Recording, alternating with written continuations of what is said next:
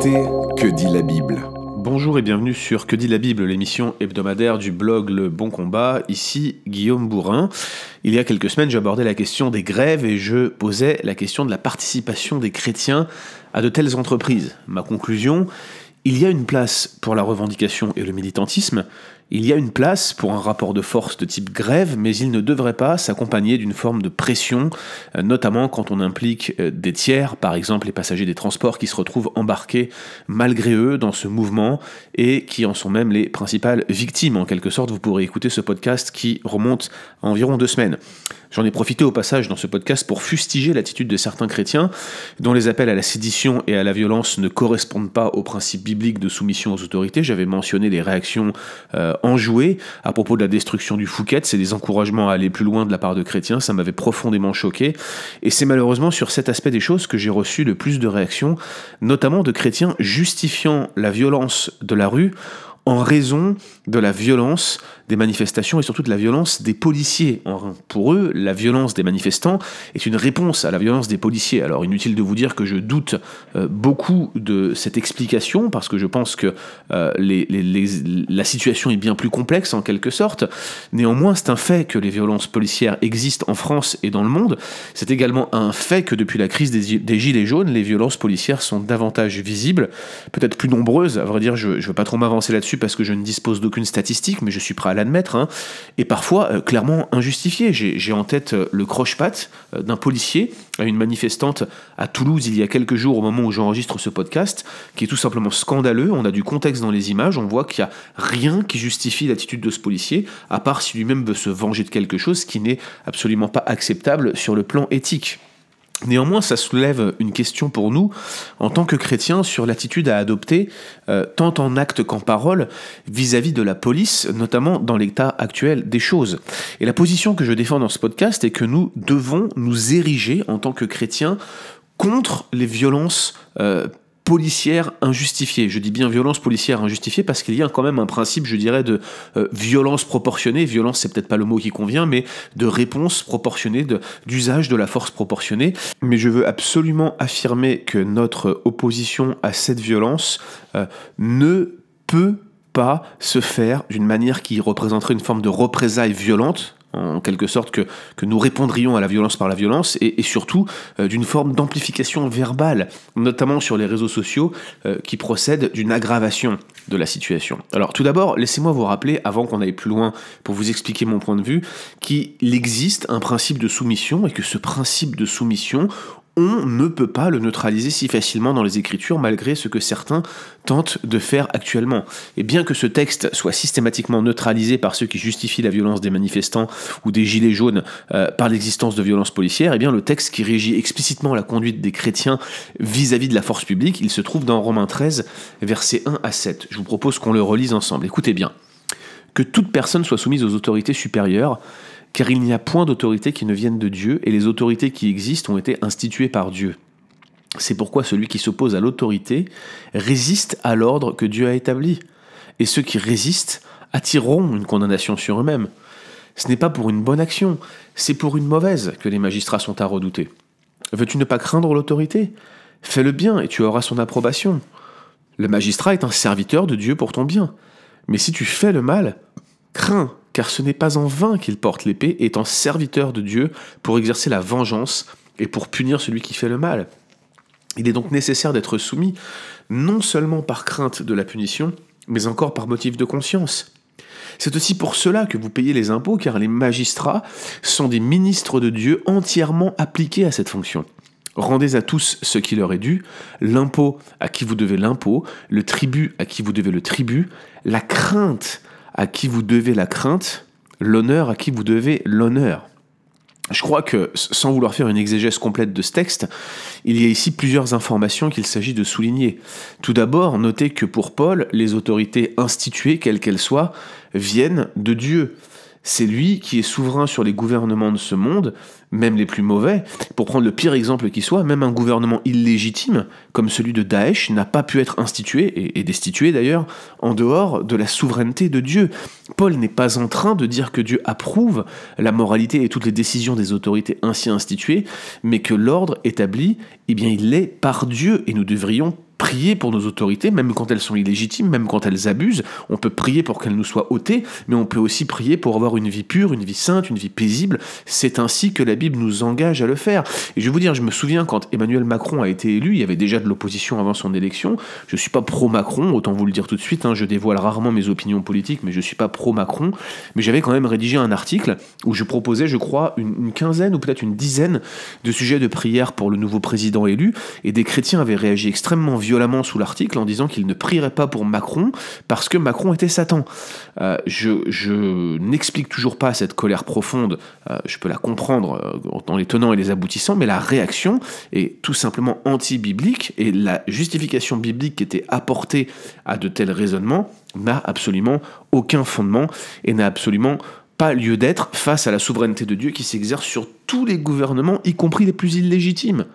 Autrement dit, celui qui était en train d'être euh, écrasé par la main dure de Daesh aurait dû prier pour que ses autorités soient plus souples, qu'elles se convertissent, qu'elles se tournent vers Dieu, et non pas si, je veux dire, si opposées par haine, par principe. C'est une attitude de cœur qui était à rechercher derrière. ce rappel, c'est que les autorités instituées, quelles qu'elles soient, elles viennent de Dieu. Et Paul en tire une application concrète dans un deuxième temps pour les chrétiens. Et l'application concrète, c'est que s'opposer à l'autorité, eh bien, c'est s'opposer à Dieu. Il ne parle pas ici d'opposition légitime. Il est par exemple légitime de s'opposer à la barbarie de Daesh y compris dans sa manière de rendre la pseudo-justice, parce que c'était pas la justice qu'il rendait, la police de Daesh était terrible. C'est une opposition plutôt immorale que Paul a en vue, une manière de vivre qui bafouerait euh, les fondements de la vie communautaire que ce magistrat, cette force de police entend préserver. D'ailleurs, il le dit un peu plus loin, ce n'est pas pour une bonne action, c'est pour une mauvaise que les magistrats sont à redouter. Alors que doit-on faire vis-à-vis de l'autorité? Eh bien, fais le bien, tu n'auras rien à craindre, dit Paul. Les autorités sont là pour ton bien. Sois donc soumis aux principes moraux qu'ils défendent et tout ira bien. Alors bien sûr, Paul présuppose ici que la loi morale est inscrite dans le cœur et dans la conscience de tous les hommes, même déchus, et que les autorités, en général, par, en vertu de la grâce commune, eh bien, défendent ce qui est moral, ce qui relève du bien. Et c'est sur cette même base, dit-il, euh, que nous payons des impôts, et ce, euh, même quand ils paraissent abusifs. Je vous renvoie à l'épisode de la drachme trouvé dans le poisson. Jésus établit clairement que cet impôt est abusif, mais il dit clairement qu'il faut le payer.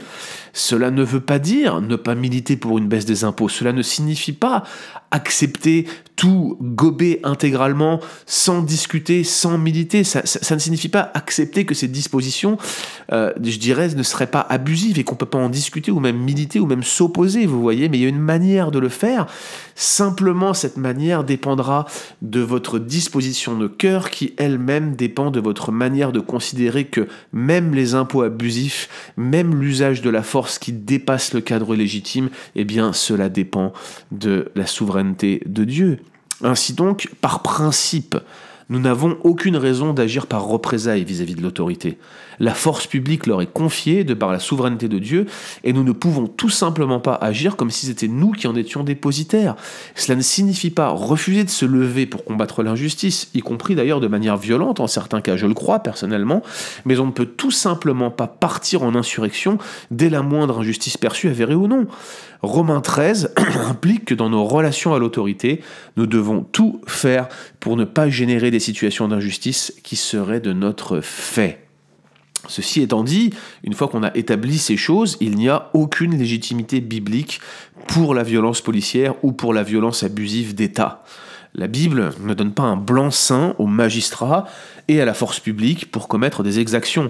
Certaines des images qui circulent euh, actuellement sur les réseaux sociaux sont tout simplement insoutenables et elles paraissent totalement injustifiées. Alors bien sûr, ce sont des vidéos, parfois on manque de contexte, mais quand même, il y en a certaines qui sont euh, sans équivoque quant au comportement des forces de l'ordre. Moi, je ne suis pas spécialiste de la politique d'engagement des forces de l'ordre en France ou à l'étranger.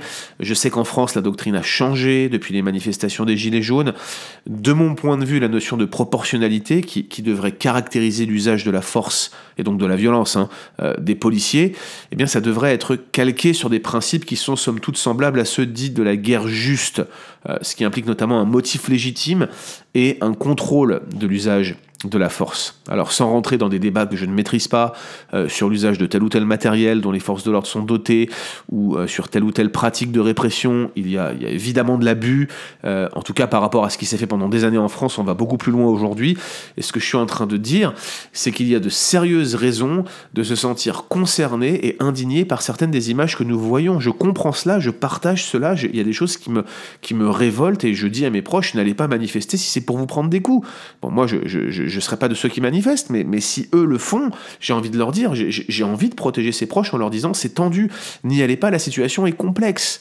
Mais je maintiens pourtant que la violence, la casse, et même une certaine attitude diffamatoire, ou qui met le feu aux poudres sur les réseaux sociaux, eh bien ce n'est pas la réponse appropriée, et ce n'est notamment pas la réponse appropriée euh, de la part de chrétiens. Alors du coup, qu'est-ce que je préconise? Comment réagir? Eh les auteurs bibliques, euh, comme vous, ont été témoins de violences abusives. Jésus mentionne par exemple euh, des Galiléens dont Pilate avait mêlé le sang à celui de ses sacrifices. Et pourtant, dans la réponse de Jésus, on n'y voit aucune condamnation, mais, pas de légitimation non plus de l'acte, simplement un enseignement de portée eschatologique euh, tiré de cet événement. À, aucun moment, vous ne trouverez dans les Écritures un encouragement à répondre à la violence par la violence, à attiser le feu de la colère de part et d'autre ou à prendre parti euh, de manière démesurée pour l'un ou pour l'autre camp. Concrètement, cela signifie que, sauf dans des contextes précis de guerre ou de lutte contre une tyrannie oppressive bien définie, et je précise ici que euh, par tyrannie oppressive, on a des critères concrets, pas simplement euh, une forme d'injustice sociale qu'on prétend être abusive. Hein. je veux dire, on en revient sur l'épisode sur la grève que j'avais il, y a quelques jours. Il ne s'agit pas non plus de changer les critères pour qualifier de tyrannie ce qui ne l'est pas. Mais, mais sauf dans un cas précis de guerre ou de lutte contre une tyrannie oppressive, nous n'avons aucun appel à résister par la force à l'exercice euh, du magistrat ou de la force publique, même si ceux-ci sont abusifs. Les amis, moi j'ai grandi en banlieue, j'ai été confronté à l'action de la police dans les quartiers, j'ai vu de mes propres yeux des abus, des abus terribles de la part des policiers, je les ai vus frapper, je les ai vus utiliser à mauvais escient ce qu'on appelait à l'époque des gomme-cognes, dont le successeur plus puissant est le LBD.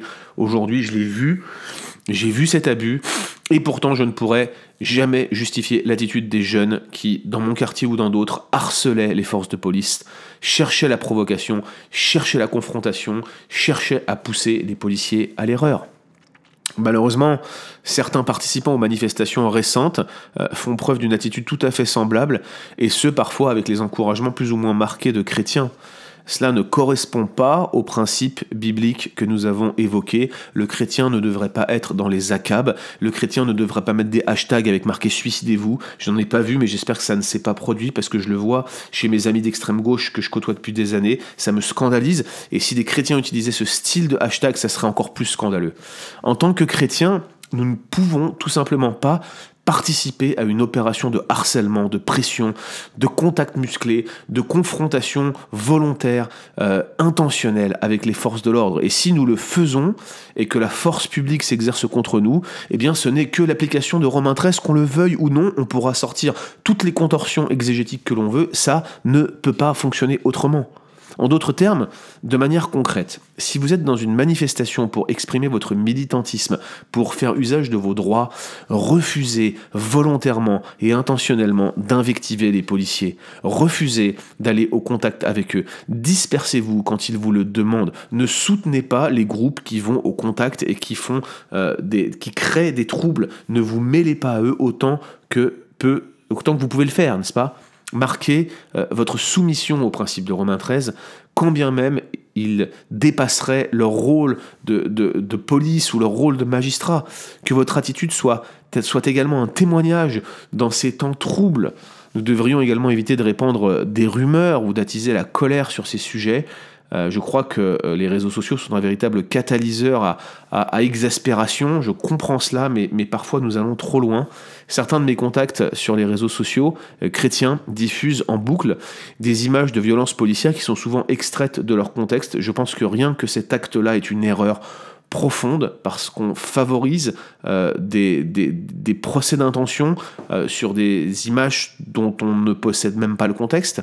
Et ce qui me choque, c'est qu'on ne voit jamais d'images de violence de grévistes ou de gilets jaunes sur leurs murs.